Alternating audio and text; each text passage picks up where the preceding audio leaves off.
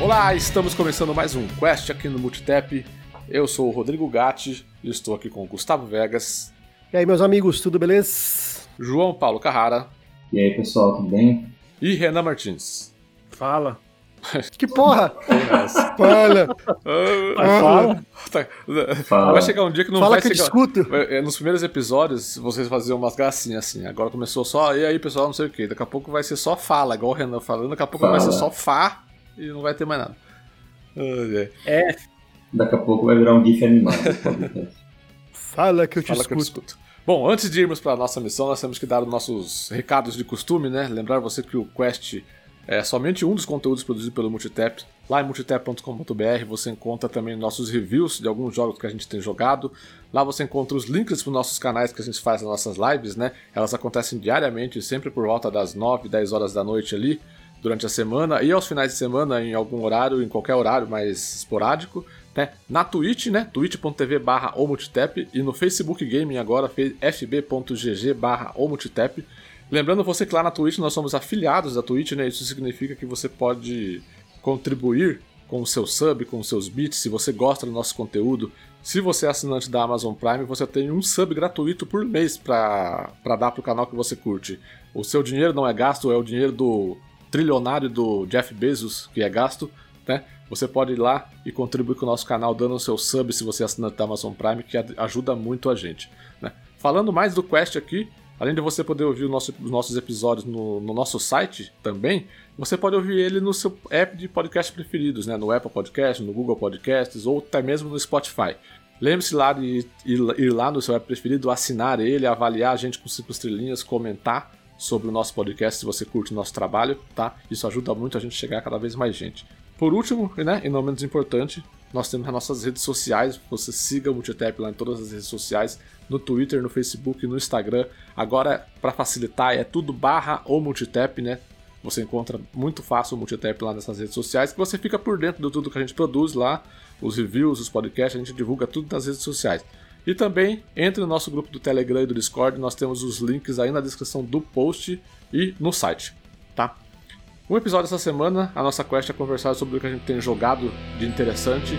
Bora pra missão.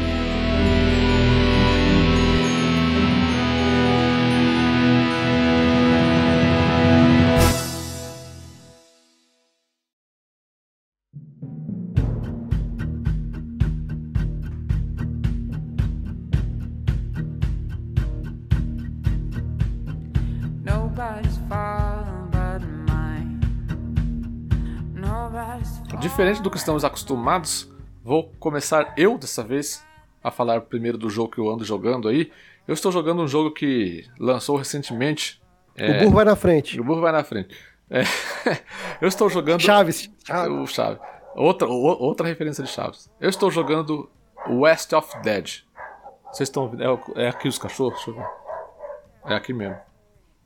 Aí moiou, hein? Tem, tem Uma tabelinha para aí. Não, aqui tem, uma aqui tabelinha tem um monte de cachorros. Esse, esse- isso que é foda. Vamos lá.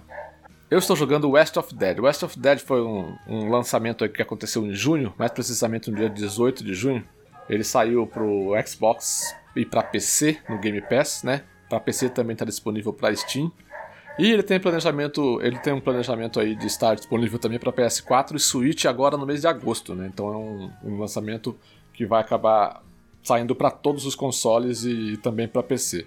Ele é feito pela Upstream Arcade, que é uma desenvolvedora até então desconhe- desconhecida. Ela fez, a- ela fez somente um jogo antes dele, que se chama, que se chama Death Beat Heroes. Eu não conheço, nunca joguei, tampouco vi algo sobre o jogo na internet. Mas ela é distribuída pela Raw Fury, né? Uma distribuidora de, de jogos que está se destacando, de- principalmente de jogos indies, né? Que está se destacando é, no cenário de jogos indies aí, juntamente. Eu, eu até considero, começo a considerar ela uma terceira força aí de, de distribuidoras de jogos indies, logo depois da Annapurna e da Devolver Digital, né, que são duas distribuidoras boas aí.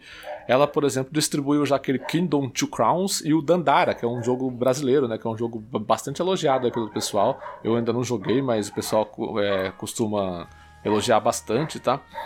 E o que que é, né? O que que é o West of Dead? O West of Dead é um jogo, ele é um twin stick shooter, né? De murinho, isométrico e com mecânicas de roguelike. Você, você encarna um pistoleiro que está fazendo uma passagem de, da sua morte, né? Você está no limbo, é basicamente uma espécie de, de purgatório, de limbo ali, e você precisa é, entender as circunstâncias da sua morte para conseguir fazer completar essa passagem devidamente, né?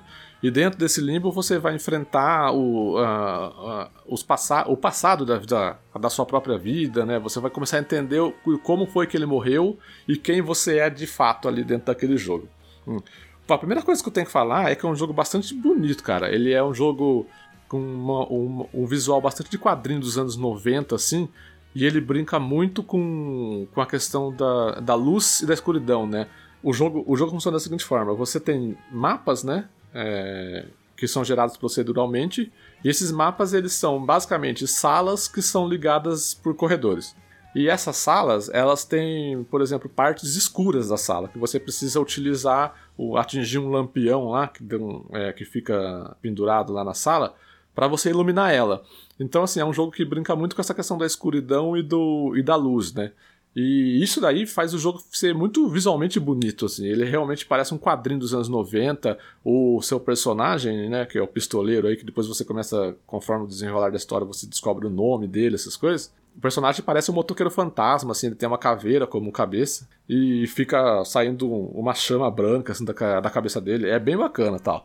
Aonde que foi mostrado esse jogo aí a primeira vez? Foi naquele evento da, da, do Xbox lá no México? Isso aí ou não? Não, a primeira vez que eu vi esse jogo foi recente, inclusive. Foi naquele evento é, na, da Guerrilla Collective que teve.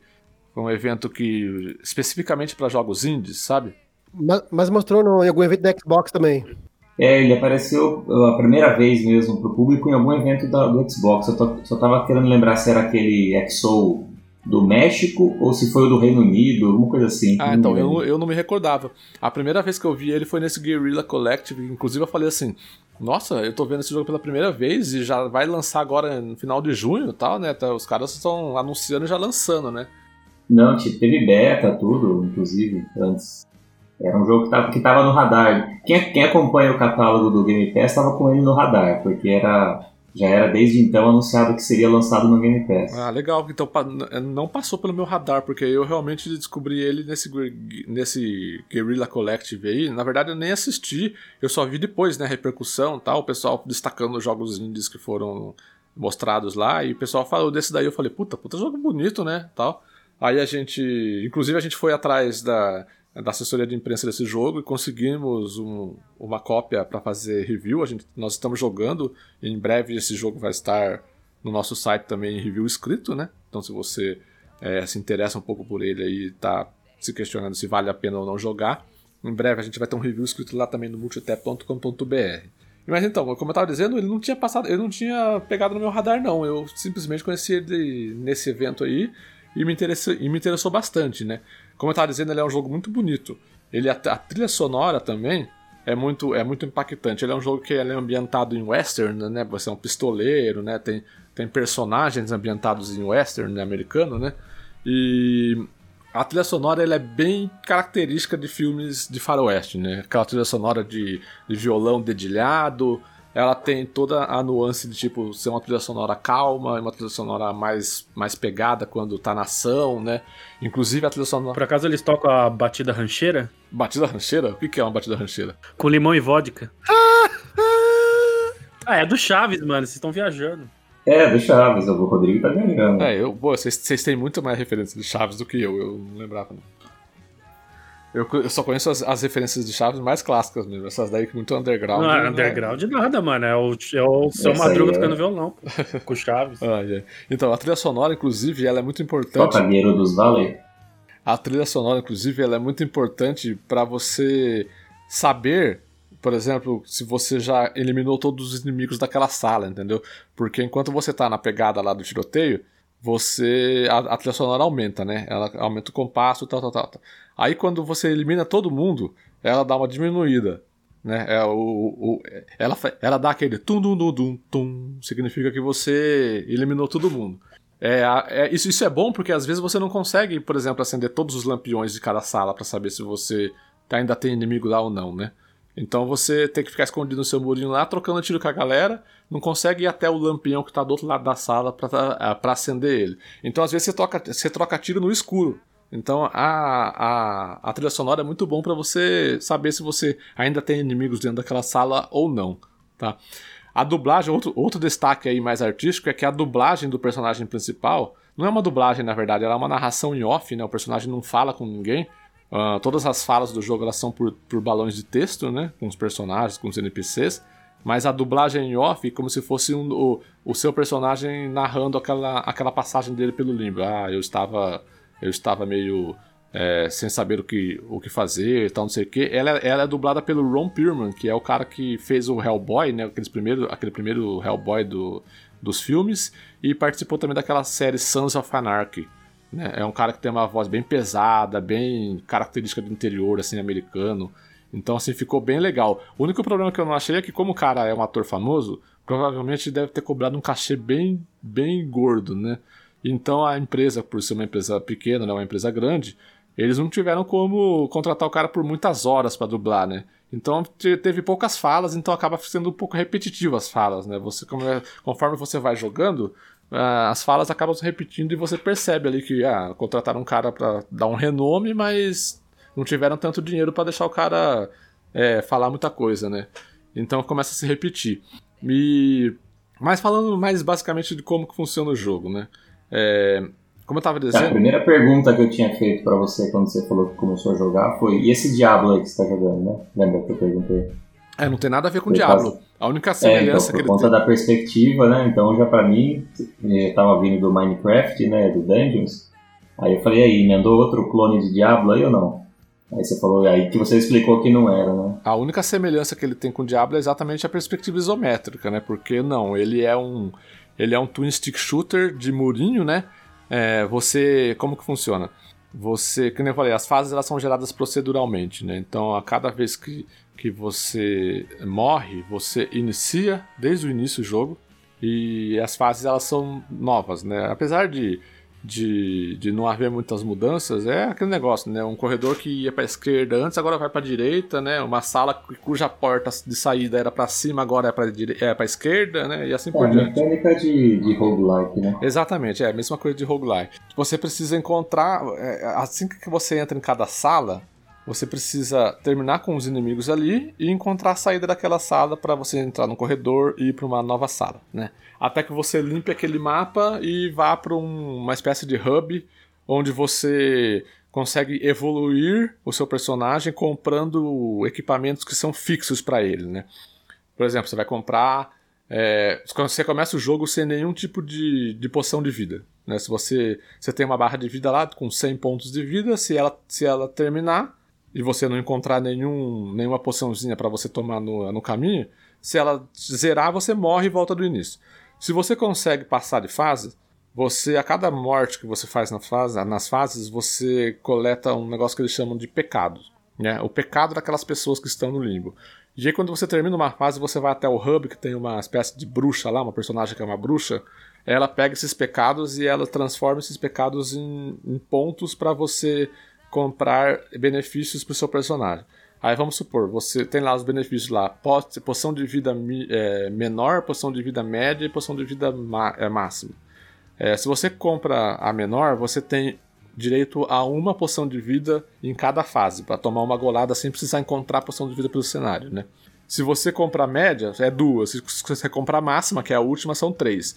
Então a cada fase E você. são atributos permanentes que ficam com você Ex- sempre. Exato, esses daí são os atributos permanentes. Então, assim, não importa, não importa é, se você conseguiu comprar a terceira, que dá três negócios lá, e você morreu, quando você começa desde o começo do início, é, desde o começo do jogo, você vai, você vai ter três, é, é, três goladas lá da sua, da sua poção é, a cada fase. tá? Ela não é, ela não é tipo única assim. Cada fase ela reseta essas três goladas, você pode tomar de novo as três goladas na segunda fase, por exemplo, tá? Eu tô com umas, eu tô com umas 12, de 12 a 15 horas dele já, eu já joguei bastante, tá?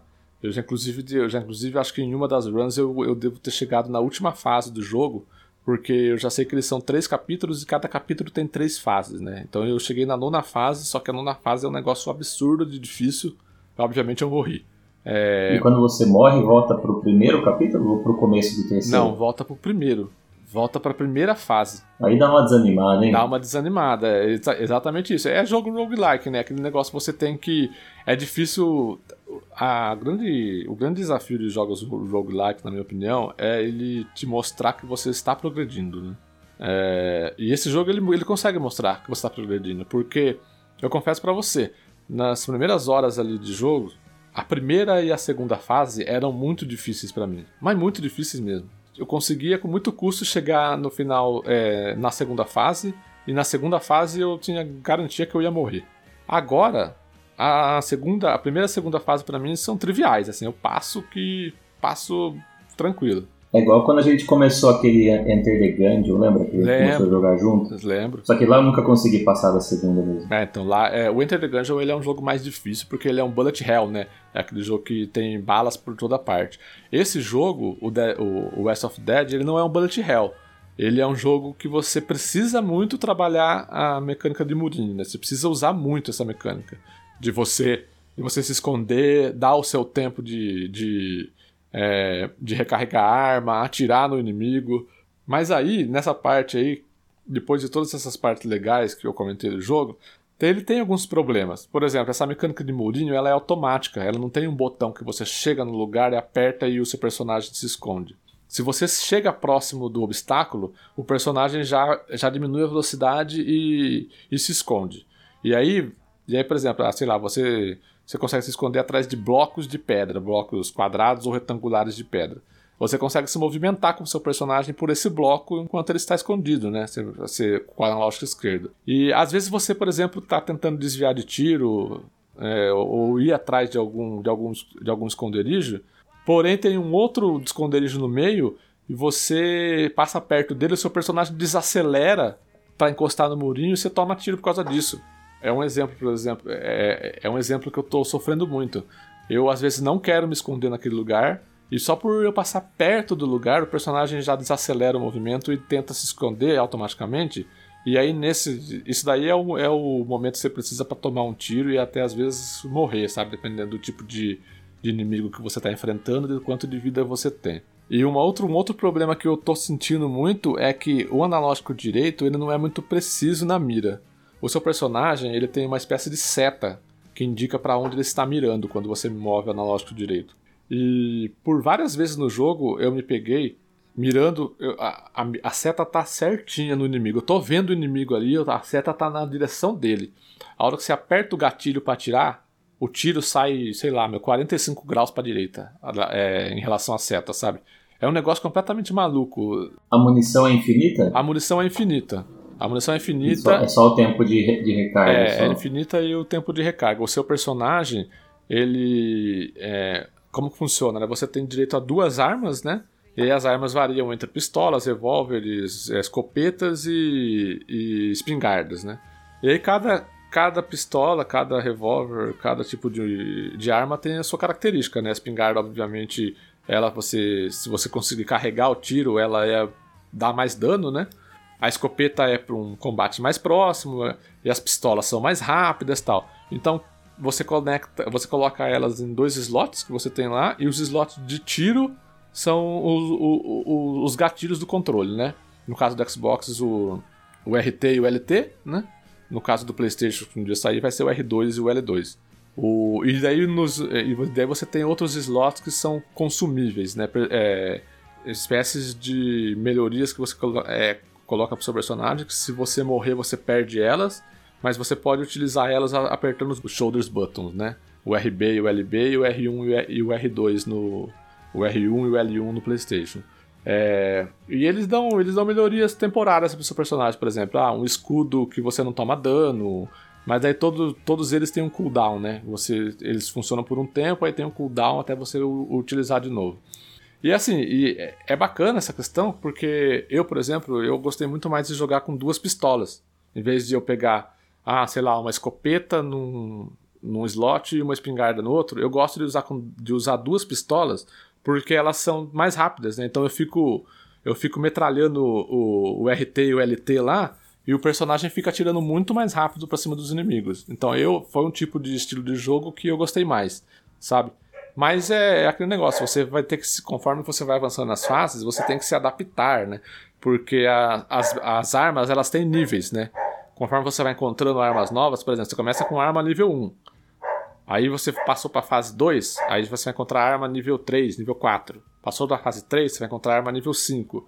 Então, e, não, e as armas também são aleatórias, né? O jogo te dá, não, não é especificamente, ah, vai ter um baúzinho ali que você vai encontrar sempre uma pistola. Não.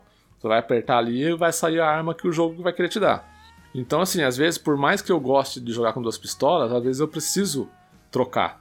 Por quê? Porque às vezes eu tô na fase 4 e eu não encontrei mais nenhuma pistola com nível 4, nível 5. Mas eu encontrei uma, uma escopeta, uma, uma espingarda.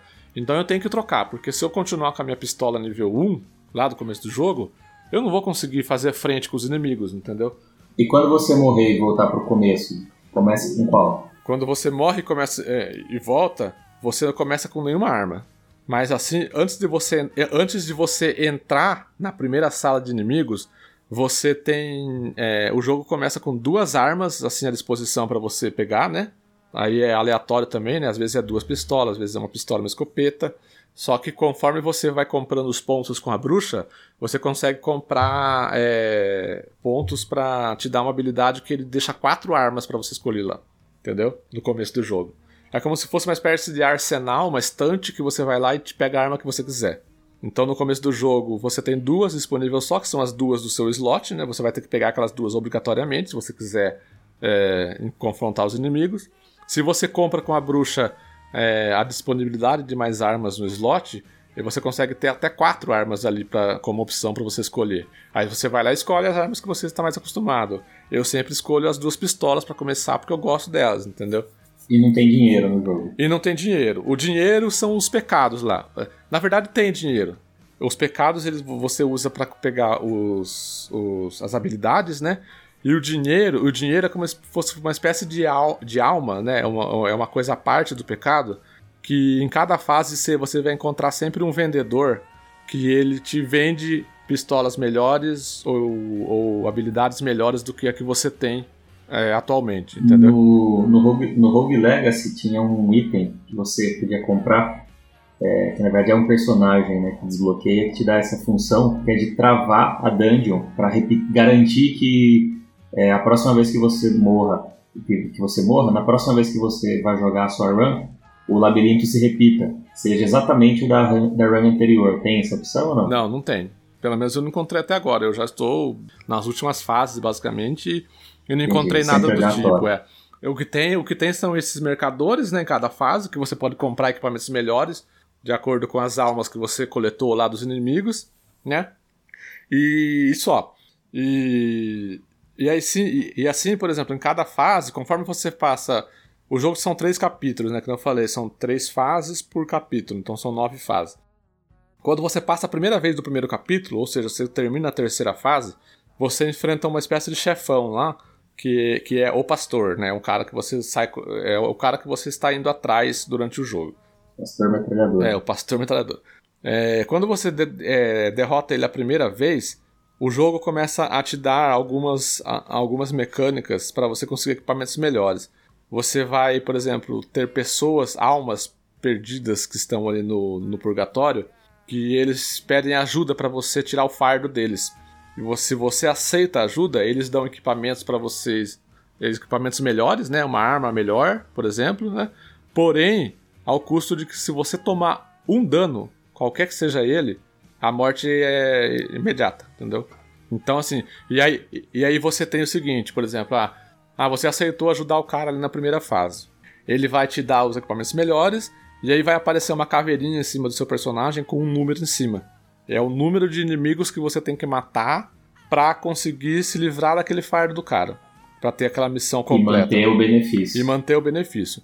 Se, de- se enquanto você tiver com essa caveirinha em cima da cabeça, você tomar um tiro ou um inimigo encostar em você, por mais que você esteja com a vida cheia, vai ser, vai ser hit kill. Você vai morrer e vai começar lá do início. Então, assim, tem esse negócio de esquema de, de é, risco e recompensa, né?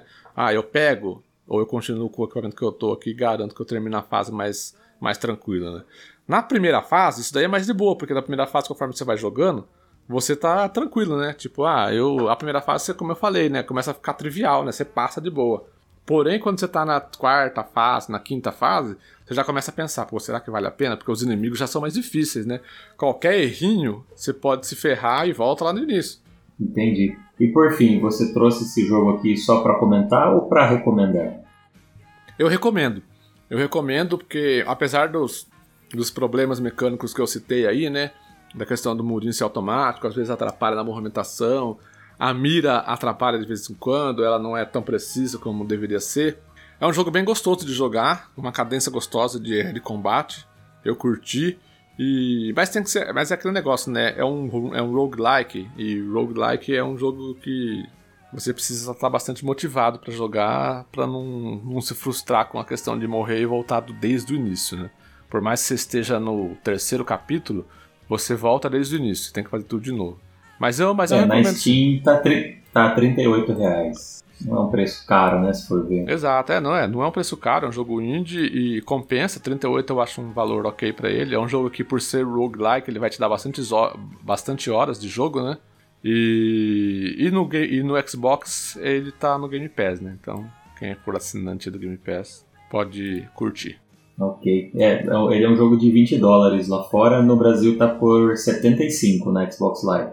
Então realmente aí já é melhor se tiver acesso pelo Game É, Pass. assim, né? é, compensa, compensa mais no Steam, né? Exatamente. Ah, mas legal, boa, boa recomendação. Vai jogar, Gustavo, ou não? Ah, cara, não curto muito esse, esse tipo de experiência de, de você morrer e volta tudo, sabe? Assim, é, Só tá afim, né? Só tá, É. só tá com tempo. é, e precisa ser um jogo que te, te prenda pela jogabilidade. Não, é uma coisa muito pessoal, né? Assim, de jogar e, e- e a mecânica deixar você tão apaixonado, tão vidrado no negócio que você não liga de estar retornando, né? E eu- um jogo que o último jogo desse tipo que eu joguei é, não é o mesmo estilo, né? Mas é, tem essa questão de, de voltar, é aquele Dead Cells. É muito. É bem, é bem gostoso de jogar, mas larguei mão porque. Larguei mão porque é, chegava a ser frustrante o negócio. É, entendeu? precisa tá, tá disposto, né? quando chega a ser frustrante, aí acaba prejudicando a experiência. Então, não sei se vai ser o caso, é uma coisa muito pessoal, né? Se a mecânica te prende, se a mecânica é divertida, É, é, e Dead Cells é amarradinha a mecânica, né? Mas, porra, tem hora que desanima mesmo. frustra, é a questão da frustração. Então, no, no meu peso, é, custo-benefício do lado da frustração e do prazer, eu acabei dropando o game mesmo. Mas eu acho que eu vou dar uma chance sim, porque não custa nada, tá no Game Pass. É, já. Eu, eu tenho tô ele jogadinha. baixado aqui, preciso tomar vergonha na cara e testar. Ah, é, muito, é muito legal. É, até para grau comparativo, eu trouxe recentemente no podcast, inclusive já fiz review lá pro site, daquele The Persistence, que também era um roguelike que você começava desde o início e tal. E ele é um jogo mais gostoso do que The Persistence, porque The Persistence é um jogo, inclusive até é bom eu atualizar aqui, porque no podcast eu tinha jogado, quando a gente gravou o podcast sobre The Persistence, eu tinha jogado, é, sei lá, umas 7 horas de jogo, depois eu continuei jogando e avancei mais nele, e ele se tornou muito maçante, muito chato, a, a, a nave é tudo sempre igual, os cenários não mudam nada, sabe? Eu até escrevi lá isso, isso lá no release, é, no release, no, no review, então eu achei, eu achei que da metade, a segunda metade pra frente do The Persistence ali, mais pro final, ele ficou muito maçante, muito chato, tanto que eu dropei o jogo, eu até escrevi isso lá no, no review também. E no, e- Aí o The Persistence você desrecomenda, então. eu desrecomendo, é. Então, eu até falei lá no, naquele episódio que, que é, tá, tá legal por enquanto, mas, sabe, depois que eu estendi um pouco mais a jogatina ali, cheguei mais na parte final, ah, o pico de dificuldade dele começa a ficar muito desbalanceado, é ridículo. É, enquanto a- até ali a, a jogatina é um- mais cadenciada com relação a inimigos, né? Até porque é um jogo que você não tem muito recurso pra enfrentar eles. Aí você chega lá na, na penúltima missão do jogo, os caras mandam uma horda pra você enfrentar e você não tem como enfrentar uma horda. Você não tem equipamento pra isso. É um negócio muito, muito maluco. Então, assim, É, eu retiro um, um pouco da- das coisas que eu disse de The Persistence lá. Foi até bom vocês terem lembrado isso daí, que daí eu atualizo aqui pro, pro pessoal que tá ouvindo a gente. Mas o West of Dead eu recomendo. Eu já tô com mais de 10 horas do jogo aí e acredito que ele não vai causar o mesmo efeito que o The Persistence, não. É, ou se alguém for muito bom, de repente em 10 horas já terminou, né? Ah, não, com certeza, é, acontece.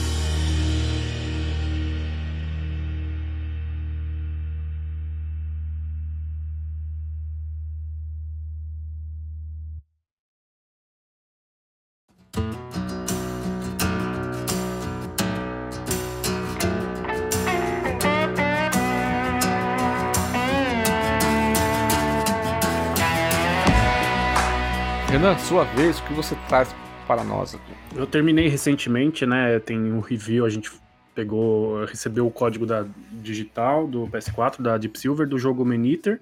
E aí, por conta disso, eu terminei recentemente o jogo, joguei o modo campanha inteiro, né? Depois do modo campanha ainda tem algumas outras coisas para fazer, missões secundárias e tudo mais. O Maneater é um jogo que causou certo furor aí na internet, porque ele chegou como quem não quer nada, não é um jogo AAA, que todo mundo tá esperando, que bota ali no calendário o dia do lançamento, mas é um jogo que teve, surpreendentemente, teve, muitas lives, teve muita divulgação no YouTube, que mostra que o marketing da Deep Silver trabalhou muito bem também, tanto aqui no Brasil quanto no E exterior. pegou uma janela É jogo- boa, né? De, de lançamento, porque É. não tava concorrendo assim. É, é verdade. Inclusive, jogos de menor produção, acho que sempre tem que, tem que ter essa estratégia mesmo, né? Porque se não se sai num mês que sai aí, sei lá, The Last of Us, o Cyberpunk, aí é engolido É, ele, completamente. ele, ele antecedeu em, em semanas aí, né? O, o, grande lançamento do mês, que era o Last of Us. Então ele meio que foi, foi uma, uma, uma válvula de escape pro, pro pessoal ter algo novo, né? Uma novidade pra jogar. É, ele foi lançado dia 22 de maio. Na verdade, na, na- o The Last of Us seria lançado em maio, mas aí, por sorte da Deep Silver, ele foi, ele foi adiado para junho. Então os caras acabaram Deu se os, é, os caras acabaram se beneficiando disso. Ele foi lançado no dia 22 de maio, né? A publisher é a Deep Silver. Ah, o estúdio que fez é a Tripwire. E, cara, é um jogo divertido, surpreendentemente divertido, porque é aquele tipo de jogo que você fala assim, ah, um jogo de tubarão, tá ligado? O que que... Deixa eu ver o que, que é esse negócio aqui. E, e ele surpreende porque você controla um tubarão que tem basicamente a- o objetivo de tocar o terror. É, seja no fundo do mar, devorando vários tipos de peixe, é, tendo confronto também com alguns outros predadores, como outros, é, outras raças de tubarão, outras espécies de tubarão, crocodilos, é, tem também baleias assassinas, cachalotes, tem, enfim, todos os terrores do mar ali são seus inimigos, e tem também uma série de, de, de, de outras espécies de peixes e coletáveis também, que você, enfim, encontra ali no, no fundo do mar. Na superfície, você tem que tocar o terror em praias privadas, praias públicas, e existe uma mecânica do jogo que, inclusive, marca a progressão pela campanha, que é a dos caçadores. São nove níveis de caçadores, então são nove caçadores é, específicos que te, que te caçam ao longo do jogo, conforme você vai progredindo nas- na campanha. Um, um novo caçador vai sendo desbloqueado para te pegar. E o antagonista do jogo é justamente um caçador chamado Skelly Pit. É isso mesmo. Skelly Pit, exato. Skelly Pit, que é o caçador que matou a mãe do tubarão que a gente controla. Então, logo no começo do jogo ali, você começa jogando com a mãe do tubarão. É o, é o Bambi, é o Bambi de tubarão, então, esse jogo. É, exatamente, é. É, você começa controlando a mãe do tubarão, ela tem todas as habilidades desbloqueadas, é tipo overpower, você mata todo mundo, é uma delícia o começo do jogo. Você toca o terror mesmo, assim. Só que aí vem esse caçador, o Skelly Pit, caça a gente, a- que naquele momento a gente é a mãe do tubarão, mata a mãe e, e faz ela à força dar a luz ao, ao tubarãozinho. E aí esse tubarãozinho sai dos ventres da mãe já morta, devora a mão desse tubarão e, e, ah, desse caçador, e esse caçador faz uma marca na gente, é, no tubarãozinho, né, que a gente controla, ele faz uma marca com uma faca que é pra tipo, ah, eu quero, eu vou te pegar mais, mais tarde, sabe? Então tem esse combate, tem esse embate entre o tubarãozinho que quer vingar a morte da, da mãe e o caçador que quer dar um fim à linhagem dessa, dessa mãe tubarão e se vingar também, porque uma, uma mão dele foi, foi comida. O menino já nasce É, sangue nos olhos. então. Já nasce com sangue nos olhos. Ah, o enredo todo, essa, essa luta, essa campanha, essa jornada, ela é narrada por um- uma espécie de locutor de programa de televisão. Lembra muito os programas da, da National Geographic, com, com aquele tom meio documental, assim. E é, é interessante porque a gente controla o tubarão, mas a narrativa, a narração, o locutor, ele conta a história pela ótica do caçador. Então você tem ao mesmo tempo a, a perspectiva do caçador sendo contada e a sua perspectiva como tubarão ao longo do jogo. Então é muito interessante, assim, sabe? Não, não, não, eu ia comentar que, que eu, não, eu não joguei, né? Mas eu acompanhei a sua live quase, quase toda lá. É, tem, tem a live também umas, no canal Umas da, três horas, né? da Multitap, quem quiser conferir o jogo. E, e eu lembro que no começo, é, realmente, você tava passeando lá, né? Era. Até ia pra areia, fez a, fez a festa lá. E que por um momento que eu fui fazer alguma outra coisa, cara, quando eu voltei, você tava cercado de mi- mira laser, de sniper, de lancha. Eu falei, caramba, quanto tempo eu fiquei fora? Porque de repente parecia que tudo tinha mudado. Que é- acho que é isso aí que você explicou, né? Isso, exatamente. É esse, esse é o momento do boss battle do jogo, basicamente. Então você vai ali cumprindo as missões. Ah, coma 10 tipo 10 focas, coma é, devore 10 banhistas num ponto específico. Você vai tocando terror. É, ao- até o ponto em que é desbloqueado um caçador. Então, assim, é como se fosse uma espécie de GTA, né? Que vai, vai, vai aumentando uma barra de procurado. Então você fica tocando o terror ali até o ponto em que você começa a ser caçado. Na hora em que você é caçado é que aparecem esses caras de lanchas. É, então tem existe o caçador mesmo, que é o, digamos, o chefão, e tem os comparsas dele.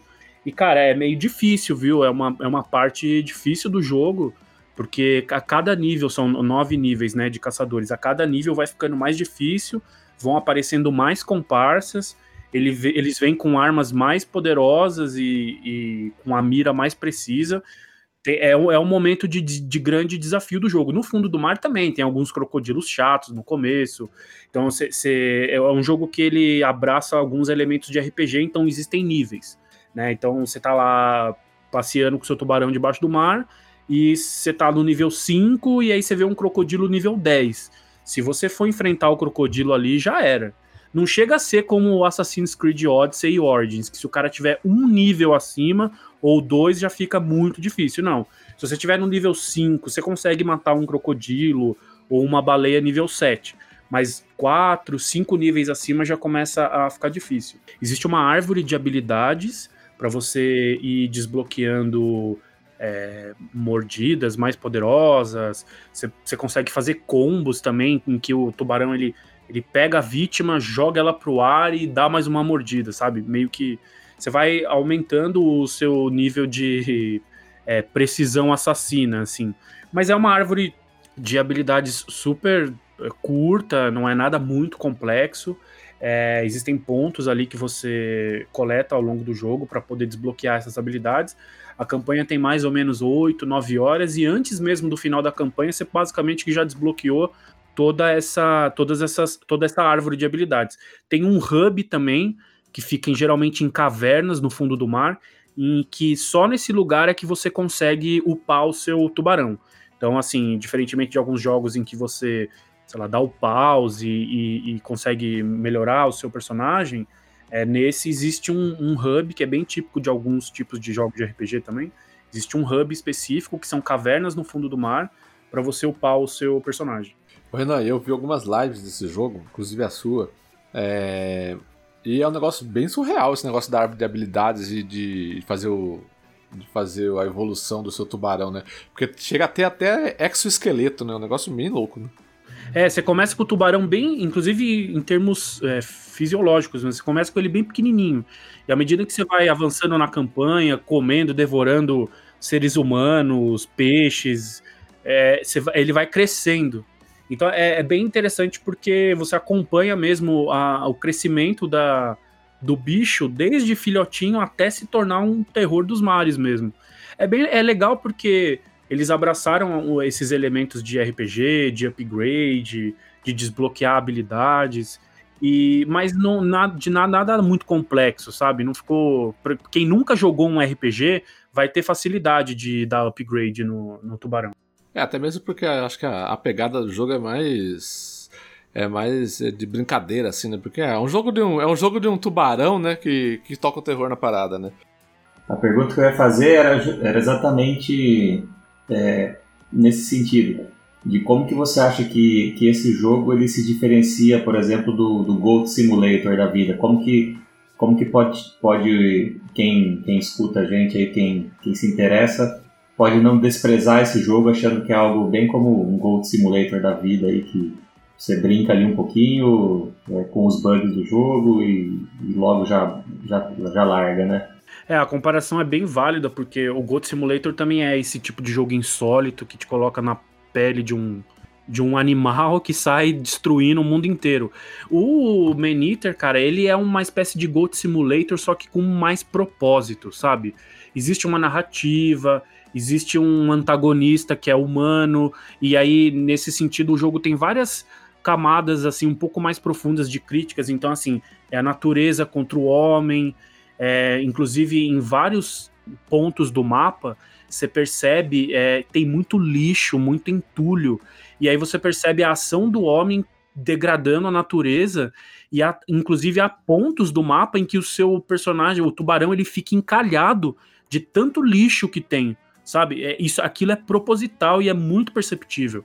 Então, é, ele é um jogo que, sim, o, o maior propósito é a diversão. Ah, eu tô controlando aqui um, um, um predador top one do, do fundo dos mares, só que, só que aquilo tem um propósito e assim, não é porque você é um tubarão que você vai detonar todo mundo o tempo todo, não. Existe uma árvore de habilidades, o jogo tem uma campanha, você vai progredindo. Se você sair querendo comer todo mundo, provavelmente você vai morrer e vai morrer muito. Então é, você é assim, a sua espécie é um predador dos mares, mas você ainda não é aquele terrorzão. Aquilo vai sendo construído. Então, em relação ao Goat Simulator, eu acho que é um jogo que ele tem uma vertente de humor muito forte. Inclusive, a dublagem em português é, brasileiro é muito interessante nesse sentido. Eles conseguiram deixar ali no mesmo nível. É, ele tem uma proposta de ser um humor, mas ele também tem uma crítica à degradação ambiental e ele tem propósito, ele tem narrativa, uma narrativa mais profunda, não é, não é gratuito, sabe? No Goat Simulator, que, que eu também acho legal, mas ali é zoeira never end. Galhofa, isso, pura, né? galhofa, bem, palavra bem, bem apropriada. No Maniter, ele tem ele é mais refinado. Ele, eu, eu diria que ele é uma experiência Goat Simulator, mas muito mais refinado. Eu recomendo o jogo, é, sim, mas eu, eu recomendo para quem tá no Brasil, que tá com esse dólar maldito, eu recomendo esperar ele numa promoção, porque ele é um jogo de 30 dólares, mais ou menos, só que 30 dólares no Brasil vira 165 reais, que inclusive é o preço que ele tá aí. Então, para assim, por ser um jogo, o jogo é muito bom, o jogo é muito bonito, os gráficos são muito competentes, não é bonito nível Red Dead Redemption 2, mas é um jogo muito bonito por não ser um Também, blockbuster. É, Nada Não, mais é. é, né? Só É. ele é, né? Pois é. É que quando fala gráfico bonito, a galera já, né, pode esperar uma coisa. Mas, o- assim, pros propósitos, pro escopo do jogo, ele tem uma arte, uma direção de arte muito, muito divertida, é muito criativa, muito original. No fundo do mar, ele é mais bonito, eu achei, do que na superfície.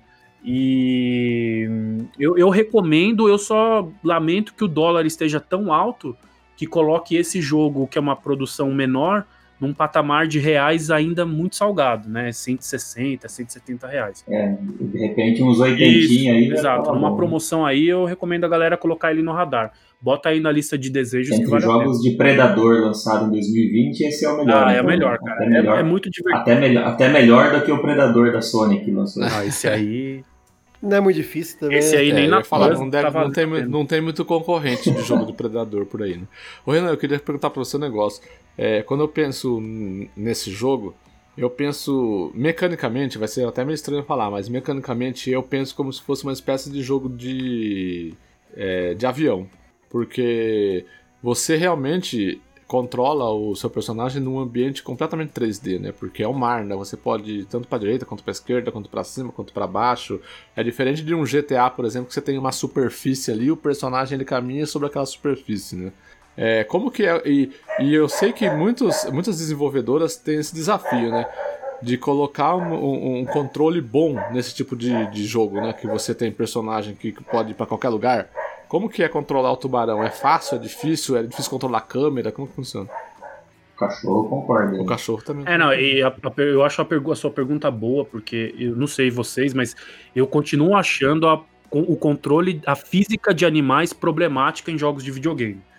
Sei lá, não vou nem falar do, do, do carpeado do The Witcher, porque é, é chovendo molhado, mas mesmo no Red Dead Redemption 2, embora tenha melhorado muito, eu ainda acho que a física, controlar animais em jogos de videogame, eu acho especi- especialmente problemáticos. Claro que tem jogos que são mais difíceis, jogos que são menos. Nesse jogo, como você controla um tubarão o tempo todo, se fosse difícil, o jogo seria um fracasso absoluto. E ele, e ele é surpreendentemente fácil, inclusive desde o, desde o começo, assim. Basicamente, você, é, com movimentos para cima e para baixo na alavanca, sem o eixo ser invertido, então com movimentos para cima e para baixo, ou com R1, RB e o R2 é, RT, você também faz avanços para cima, para baixo, para os lados é basicamente esquerda e direita. Então, assim, é muito fácil, é muito simples controlar o, o, o tubarão. E o tutorial do jogo, ele é muito competente, cara. Eu acho que é um dos melhores tutoriais que eu joguei em muitos anos, assim. Porque com, sei lá, com meia hora de jogo, ele te ensina o básico de uma forma muito suave, respeitando o seu tempo de aprendizado de cada comando. É, então, é um, é- o tutorial dele é extremamente competente, extremamente bem, bem elaborado para fazer você aprender o básico em, em meia hora, sem ficar tendo que relembrar como fazer as coisas. E os controles também são simples e respondem muito bem. É muito fácil controlar o tubarão. Legal, legal. Eu queria tirar essa dúvida porque não, não, é, não é fácil fazer um jogo que você tem uma, uma movimentação tão livre assim pelo cenário. Não, não é. E eles conseguiram. Ficou muito bom.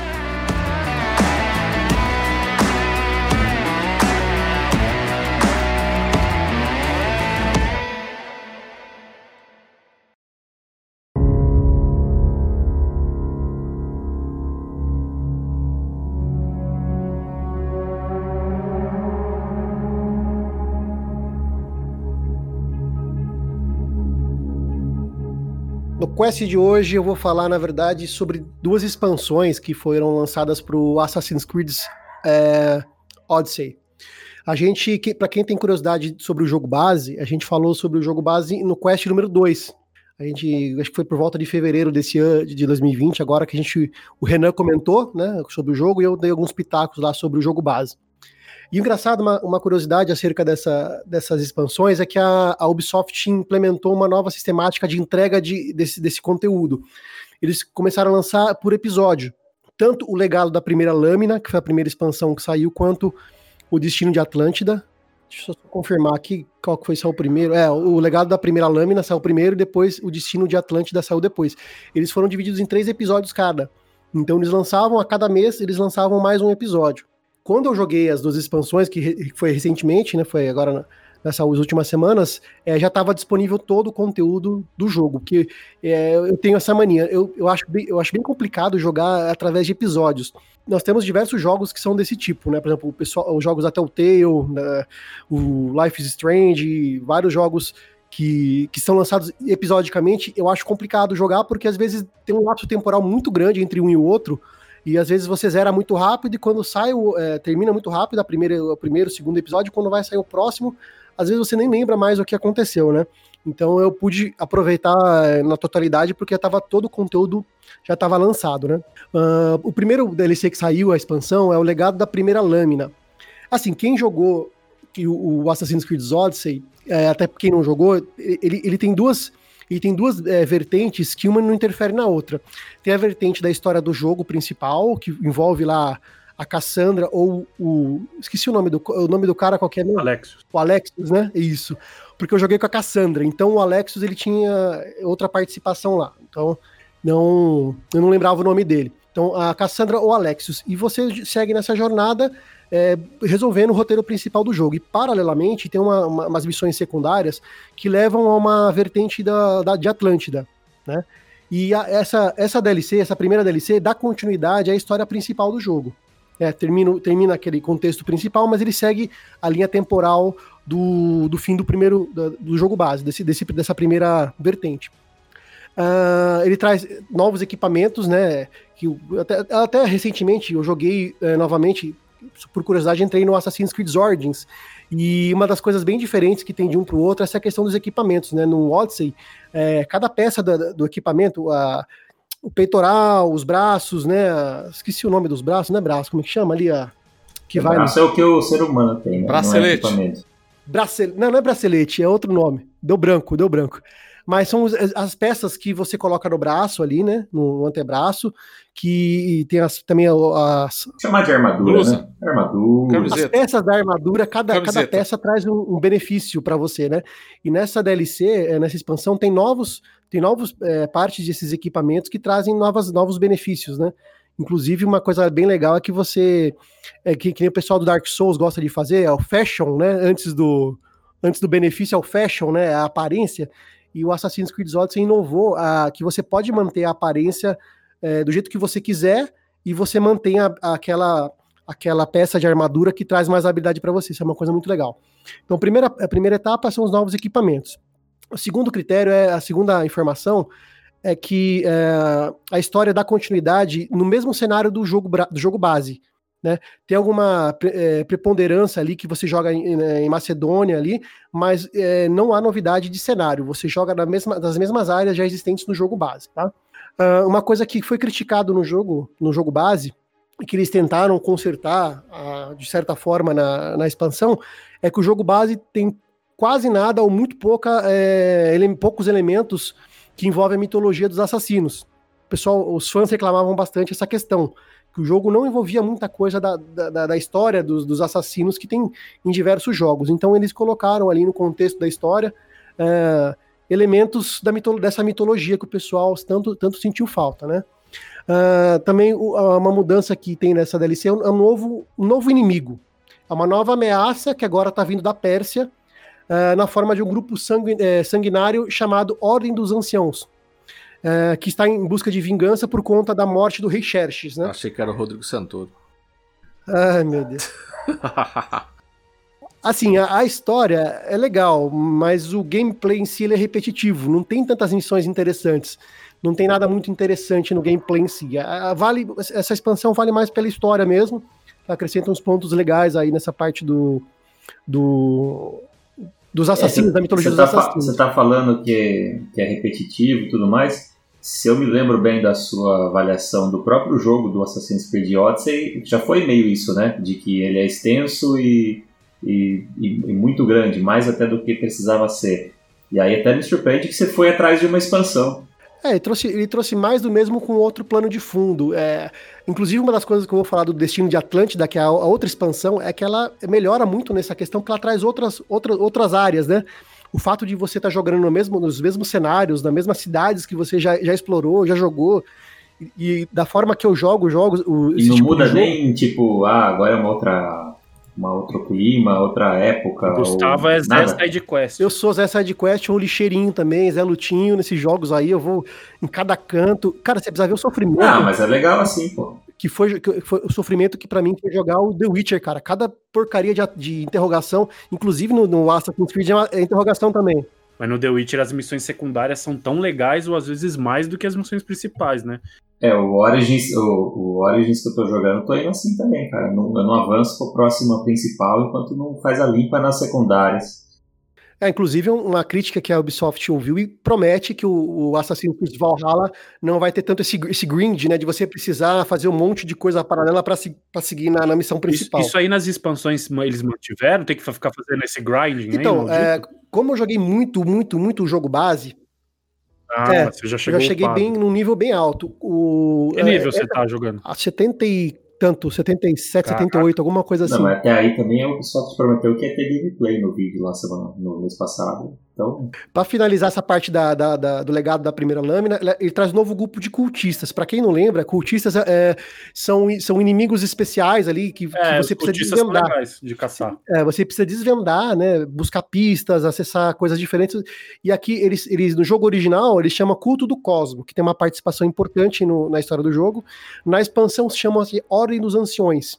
E também é a mesma, é a mesma mecânica. Você vai explorando, vai pegando pista aqui, pista ali, e, e também você pode, é, assim como no jogo base, você não precisa é, derrotar todos para dar continuidade da história, mas é legal também fazer isso. Você vai lá e elimina todos. Você acredita que eu joguei o, a- o, o jogo base 100 horas, não, 95 horas, e eu não entendi nada de como aquilo é o. O que, que aquilo tem a ver com Assassin's Creed? Eu gostei bastante, mas Então, em termos de exatamente. história. Não tem nada. Eu não não tem- entendi nada, A, cara. a única coisa que vai ter a ver é a história do presente, né? Que é aquela. A, nome- Leila, Laila, a Laila, a moça do.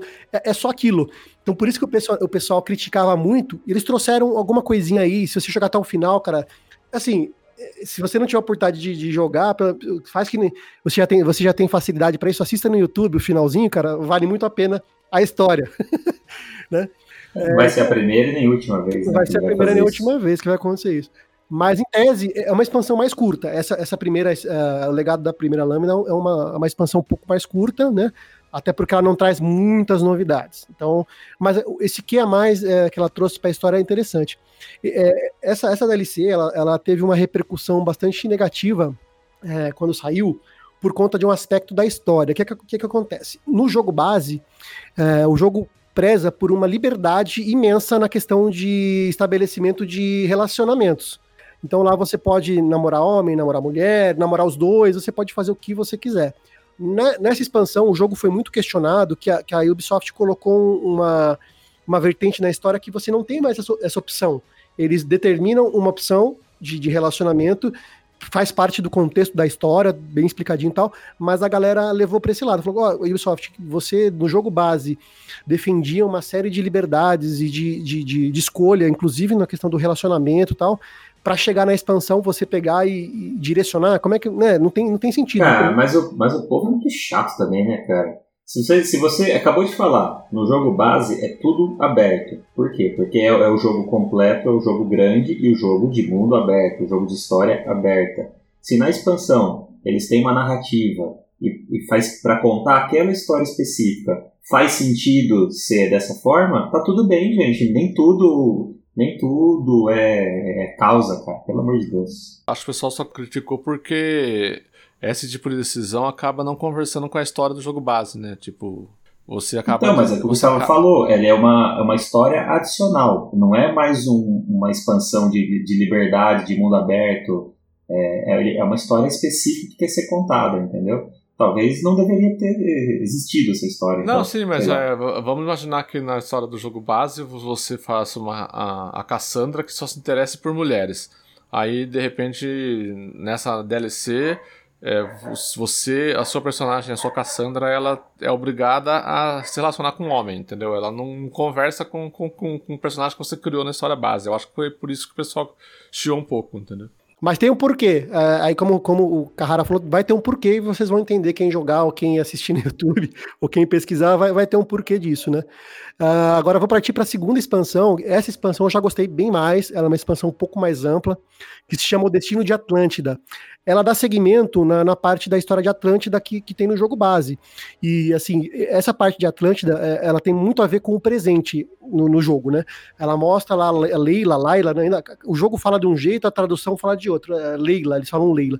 A Leila é uma moça, é uma moça que está efetuando ali a pesquisa, ela é uma ex-funcionária da Abstergo, e ela tá ali fazendo a pesquisa e, e usando é, o equipamento lá de, de qual é a palavra? De vir- virtualização, não, não é realidade virtual, eu não, eu não sei o, nome correto que o jogo utiliza lá, mas é um equipamento que ela vivencia as experiências, né, daqueles personagens históricos. Foi assim no, no Origins, que é, é essa mesma personagem que viveu essa experiência, e no Odyssey também é ela. Então, o jogo começa dando seguimento a essa, essa, essa parada da Atlântida e da Cassandra e da Leila, né? E o que, o que é interessante desse, dessa expansão, ao contrário do jogo, do, ao contrário do- da expansão anterior, né? Essa expansão traz três novas áreas, três novos mundos totalmente novos. Então, E cada um desses, dessas áreas, é, elas são, são comandadas pelos respectivos deuses da, da, da- da mitologia grega. Então, tem o- os campos do Elísio, que é chefiado pela Perséfone, tem o submundo, que é chefiado pelo Hades, e por fim, você vai ter o cenário de Atlântida, que é pelo Poseidon. Cada, cada área, cada um desses mundos tem suas características físicas próprias, missões próprias e uma estrutura própria de desenvolvimento das missões principais e paralelas. Eu particularmente gostei muito do submundo, porque ele, ele tira toda aquela, eh, aquela aparência linda de que estava acostumado a ver da Grécia, né? No caso do Elísio de Atlântida, eles usam alguma, algumas das estruturas físicas de, de- da Grécia para representar. O submundo, muito pelo contrário, ele é, ele é tipo um, um inferno, né? Como se fosse um, um- inferno, para assim dizer. Então ali é tudo muito característico, muito legal. Inclusive tem o, o. Esqueci o nome do personagem, lá que é o barqueiro, que leva as almas, é Caronte, acho que é o nome dele. Que leva as almas para atravessar aquele rio lá que tem. que o rio esqueci o nome realmente. Porque ele faz a travessia das almas, né? É muito, é muito legal. E tem esse personagem lá e é muito interessante as missões paralelas dele, né? O Elísio é um lugar muito bonito, lembra muito ali a, a Grécia mesmo, né? Atlântida lembra um pouco menos, mas tem bastante características, né? Isso que eles aproveitaram muita coisa é, do, do jogo base ali, mas são ambientes totalmente novos, cenários totalmente novos, e ali tem a convivência dos, dos é, Isus e dos humanos.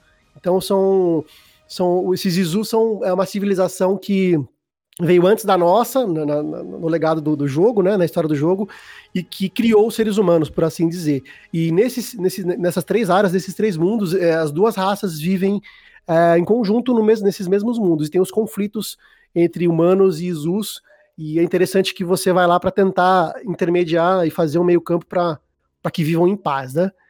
Na questão do Elísio e do submundo, as missões são muito interessantes, são missões às vezes até diferentes, bem, são bem criativas, gostei bastante, mas as missões de Atlântida eu achei muito repetitiva também. Ah, tanto que foi, acho que o lugar que eu mais que eu fui mais rápido, porque não tinha muito para onde ir também, né? Então foi meio que foi meio que vapt-vupt, assim, fazer as missões e terminar o jogo, né?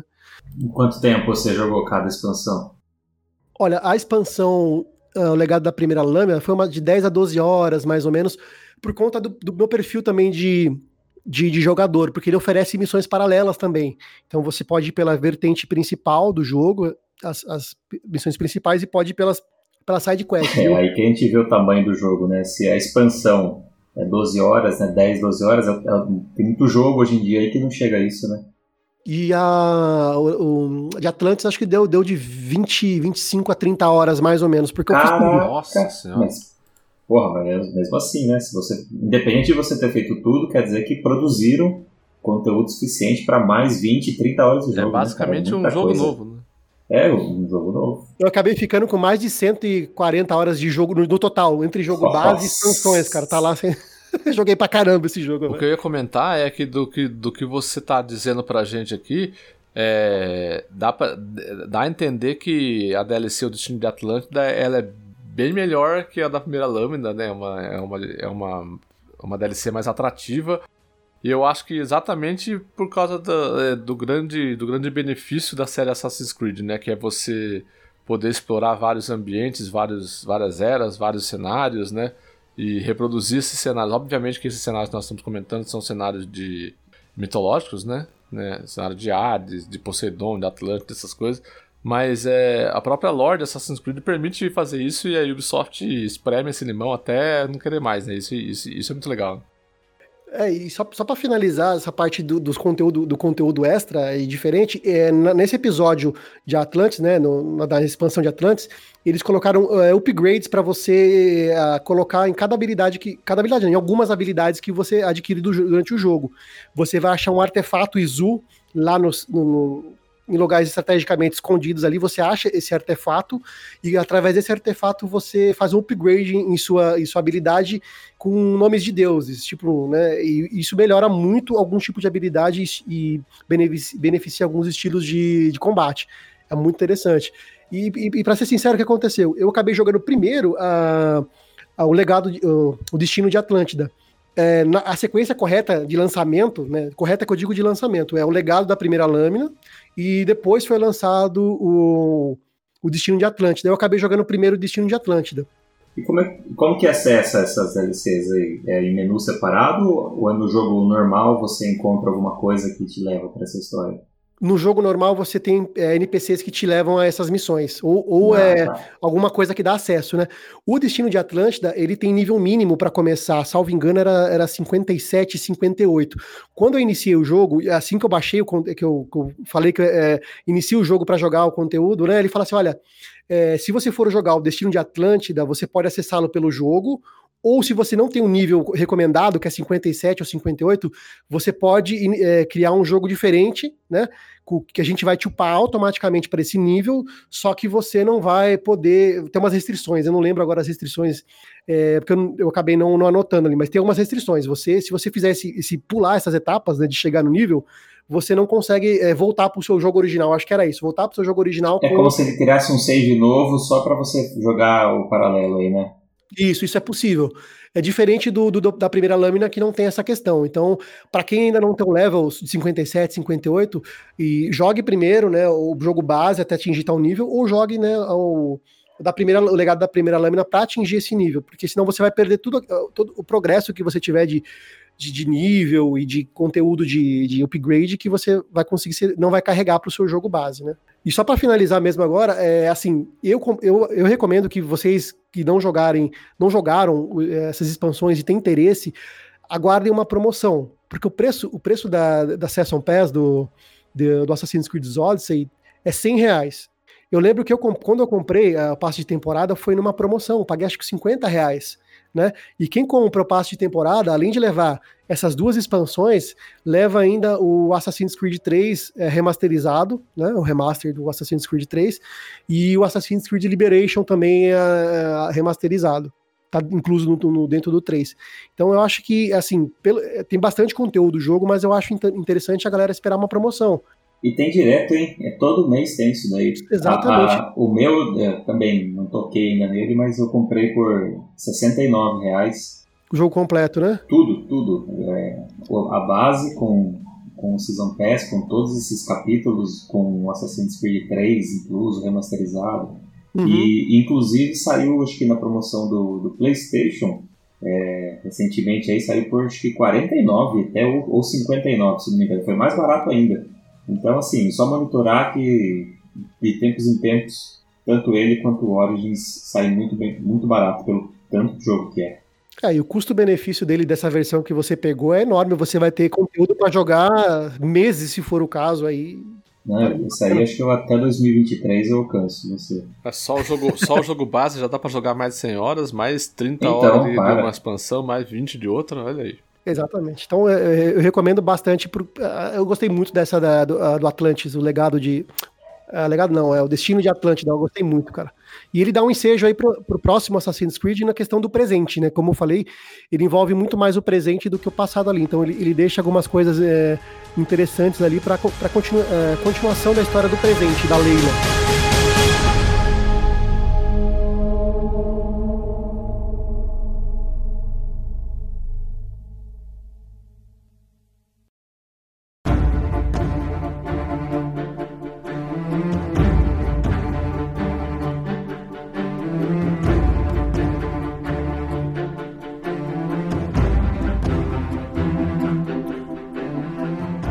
Que nós vamos continuar com Assassin's Creed, é isso mesmo, João Paulo Carrara? Vamos continuar com Assassin's Creed aqui no nosso quest. Porque se vocês se lembram de alguns episódios anteriores aí, eu estava na minha quest pessoal de jogar todos os Assassin's Creed existentes dentro do possível, né? E depois daquela experiência frustrada na sequência do Ezio com o Brotherhood, eu falei, não, agora eu preciso de um de um Assassin's Creed novo, de alguma coisa mais, mais moderna, porque esse aqui já me esgotou de, na jogabilidade.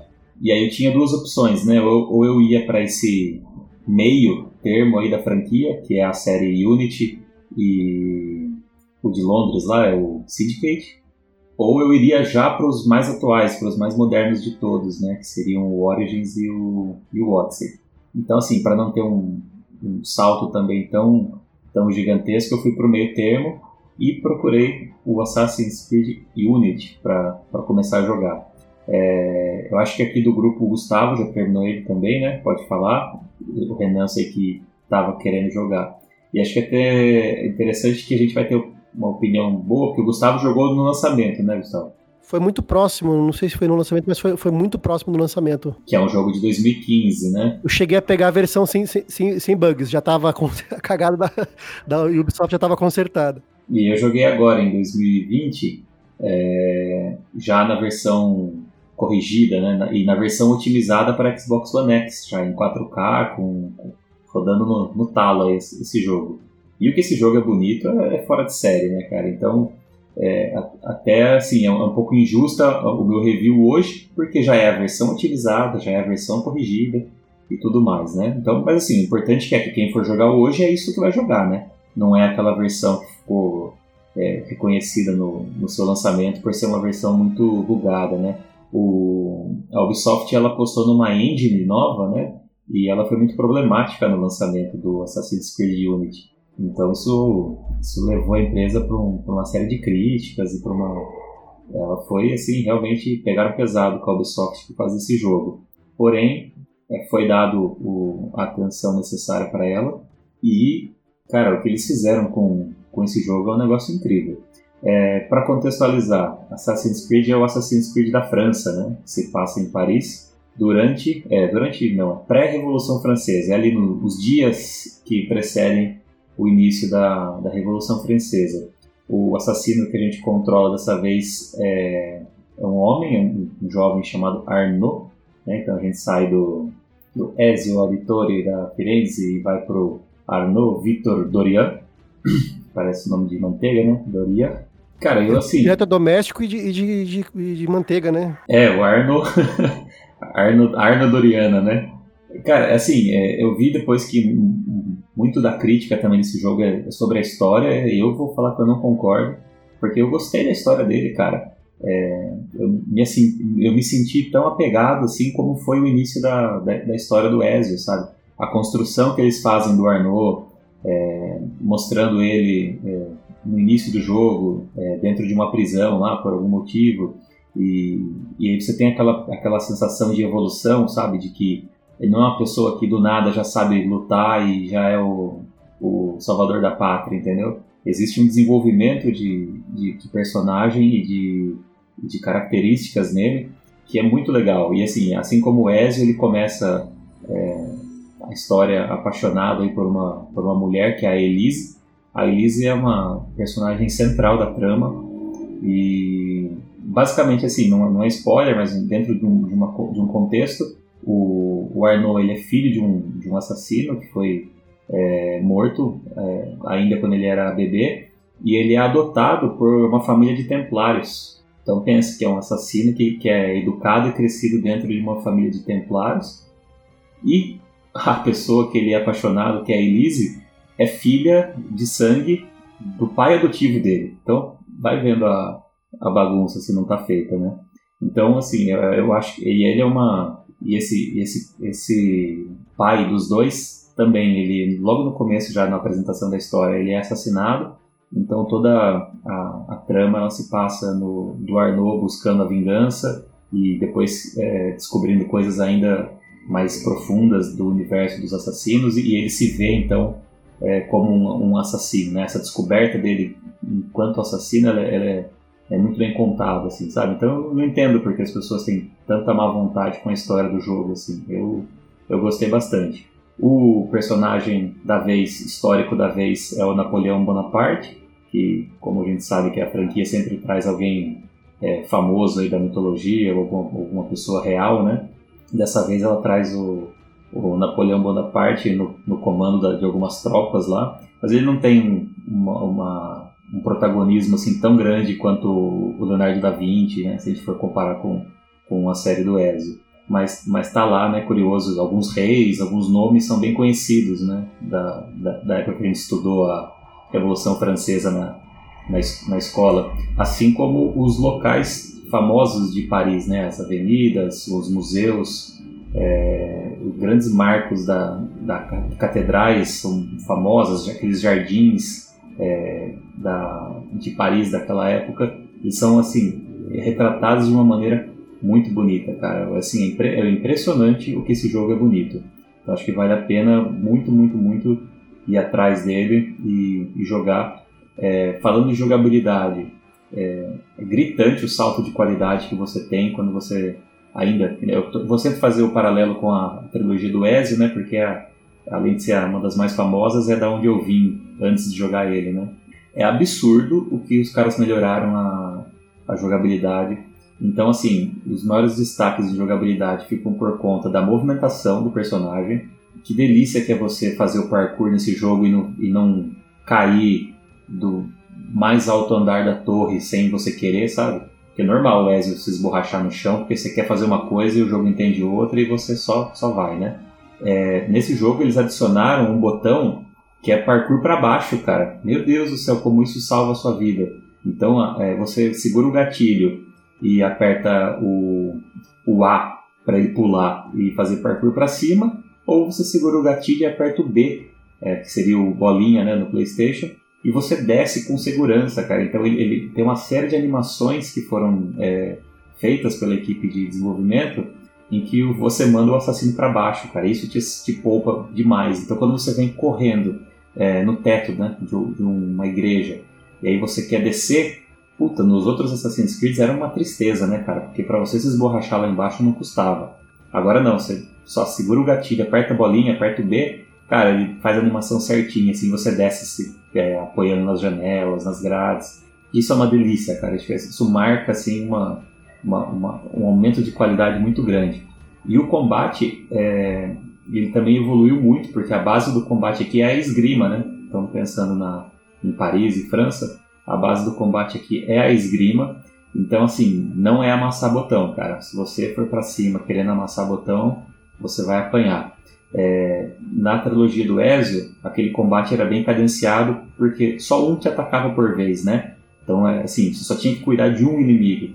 Aqui não, cara. Aqui se vier dois, três, vão os três para cima. E aí você vai ter que se virar com o botão de parry. Então o parry aqui também é fundamental para você devolver a, a, o ataque, fazer a defesa e abrir uma brecha para ir para cima e derrotar o seu oponente com finalização.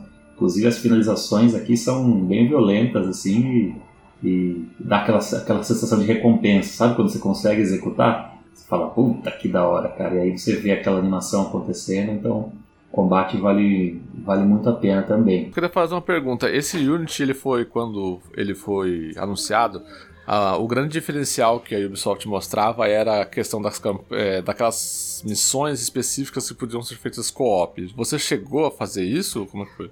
É, existe essa opção. Eu fiz só uma vez, porque assim, também não tenho muita oferta de gente online mais jogando esse jogo, né? É, o que acontece? Você tem a sua campanha, você é o Arnaud o tempo todo, isso não muda, tá? É, porém, a, a, a, o credo dos assassinos está espalhado por Paris, né? Então existem algumas missões em que você você ativa e você pode jogar no modo é, co-op, no modo multiplayer. Na, nesse, é, então nesse momento que você ativa essa missão, ele abre um lobby tá? E você pode então com mais, até mais quatro, até mais três pessoas, né, totalizando quatro jogadores, é, fazer uma missão cooperativa. Cada um é sempre o Arnaud, tá? Então é, não, não tem opção assim de personalizar, é, de criar outras pessoas. Então é como se fossem quatro Arnauds, tá? Só que as opções de personalização desse jogo para roupa, para cores, para arma, para é, armadura, cara, é tão grande que você nunca vai ter gente igual, sabe? Os, caras que entram com você sempre são muito diferentes. E, e, sim, é possível fazer algumas missões no modo cooperativo. Até se se criticou né, na época, falando que não, não vingou, não, não, pegou, tanto que nunca mais teve isso em nenhum, em nenhum Assassin's Creed, né? Mas é uma adição interessante, assim, mas acho que vale como um bônus, sabe? Não, não é isso que você procura quando você vai jogar esse jogo. Você, vai jogar ele porque você quer jogar mais uma história de Assassin's Creed. Mas é assim, algo, algo adicional que, que, que é legal. Acho que não, não sei porquê não, não fizeram de novo. Acho que o pessoal não gostou muito não, mas eu da experiência que eu tive foi legal. Ele, ele, ele, ele permite você entrar em, em como se fossem guildas, né? É, com pessoas desconhecidas E então ele notifica quem mais da guilda está online naquele momento para entrar com você, sabe? Então não fica limitado aos seus amigos da PSN ou aos seus amigos da, da Xbox Live. Ah, legal. É, eu lembro que a, a, a péssima recepção que esse jogo teve quando ele foi lançado foi porque ele veio com muitos bugs, né? Mas é aquele negócio, né? Tipo, com o tempo ele acabou. Esses bugs foram corrigidos, né? E hoje o jogo é uma coisa completamente diferente daquilo que foi. Não, cara, se, o, se você supera, sim, é, essa etapa do- dos bugs. Ô, eu joguei o jogo inteiro e eu não, não tive bug, cara. Você sabe o quanto é raro isso pra mim, né? É, esse, é um, esse é um grande mal, né, de- dos jogos hoje, né? Tipo, se ele sai com muitos bugs, mesmo que ele, que ele se ajeite ali com o tempo, acaba ficando aquela primeira, aquela primeira impre- impressão, né? Mas então ele é um jogo que, que você, você tá curtindo muito mais essa experiência com os Assassin's Creed mais novos do que com a, a- os primeiros lá, a trilogia clássica do Ezio. É, o. Cara, eu joguei o 1, né? Então. se a gente É. lembrar. da- Se a gente lembrar aqui que eu contei que eu joguei o 1. é, Aí eu tive aquele salto de qualidade pro 2, que é excelente, assim, ainda é um dos melhores, se não o melhor realmente. Mas depois, pra mim, o Brotherhood já Estragou. ficou abaixo, né? Exato. Então, pra mim, esse, o salto do Unity pro Brotherhood é o mesmo salto que eu tive do, do 1 pro 2, sabe? E, e eu joguei, terminei o Unity, fiz, fiz ele completinho, sem, sem, sem ruxar, sem, sem pressa, aproveitei bastante a história.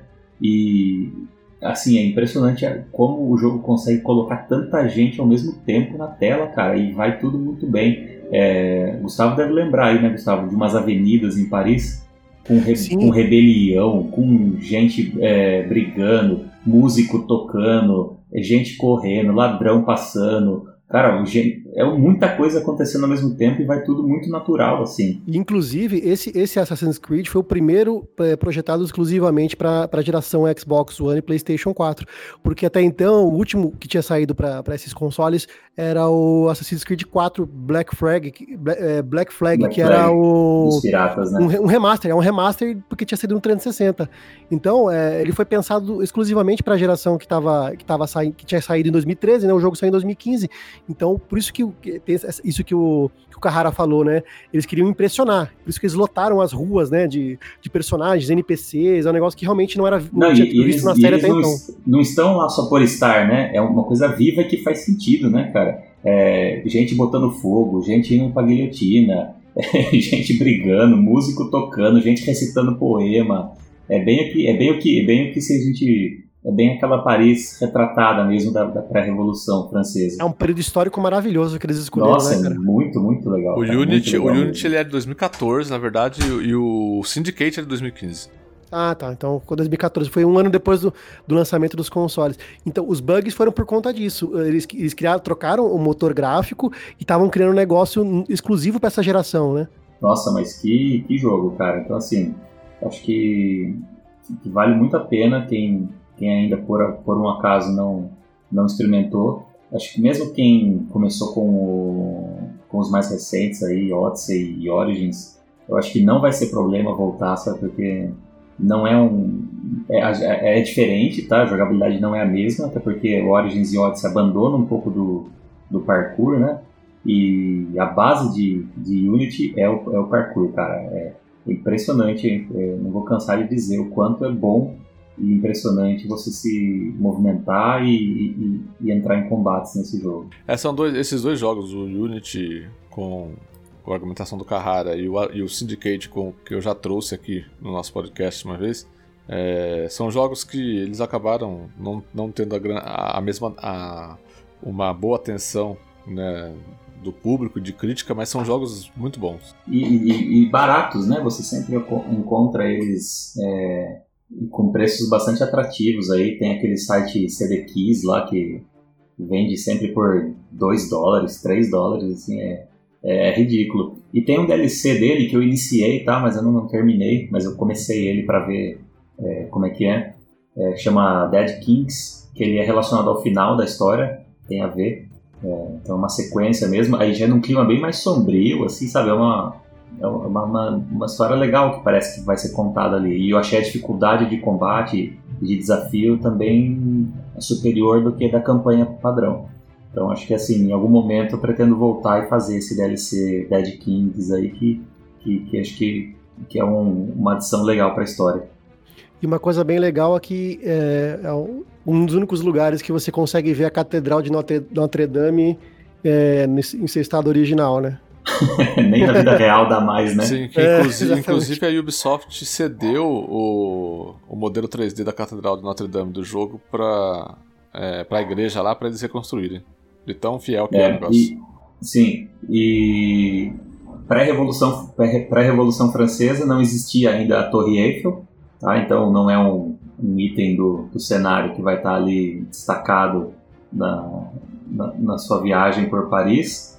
É, mas nessas viagens de tempo que a gente tem aí entre é, abstergo e passado e presente, fica aqui ó, a curiosidade aí que em algum momento a Torre Eiffel você vai conseguir fazer alguma coisa com ela. Boa. Legal. Só, só para finalizar o contexto histórico, a- a- a- o jogo tava tão bugado, tão bugado, que a Ubisoft é, cancelou. Assim, tinha, já tinha pré-venda do passe temporada do, do, do jogo, né? É, e o pessoal, a Ubisoft cancelou ah, essas compras, devolveu o dinheiro pra galera, e a DLC que estavam desenvolvendo deram de graça para todo mundo. E, Isso, Dead Kings foi, foi de graça. Eu não comprei, não. E quem tinha comprado a DLC, é, comprado a Season Pass antecipado, ganhou um jogo. A Ubisoft lá deu um jogo, a pessoa podia escolher o jogo lá e presenteou com um jogo diante de tamanha, tamanha cagada que fizeram. Mas ainda bem que, o- que o final foi feliz e hoje a gente tem um puta de um jogo bom aí à disposição. Nobody's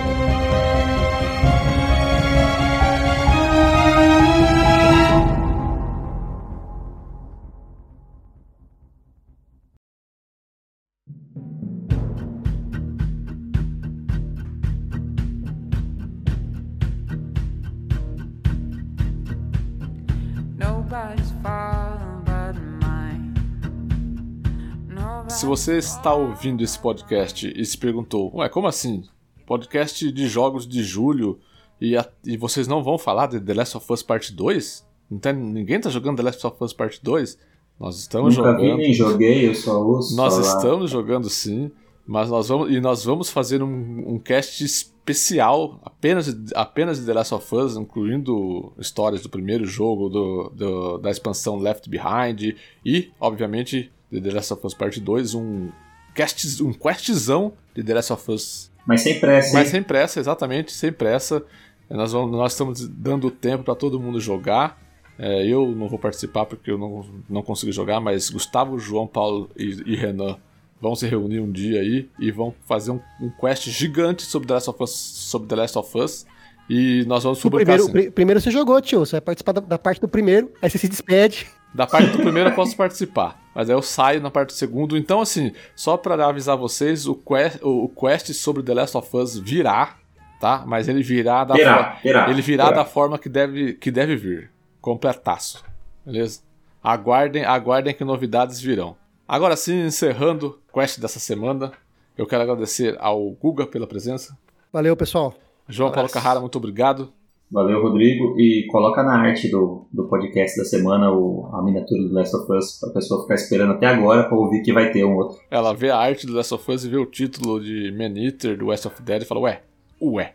E, não, terá, terá. E Renan Martins, muito obrigado também. Valeu, até a próxima. É isso aí, pessoal. Muito obrigado e até semana que vem. Tchau. Falou! Falou!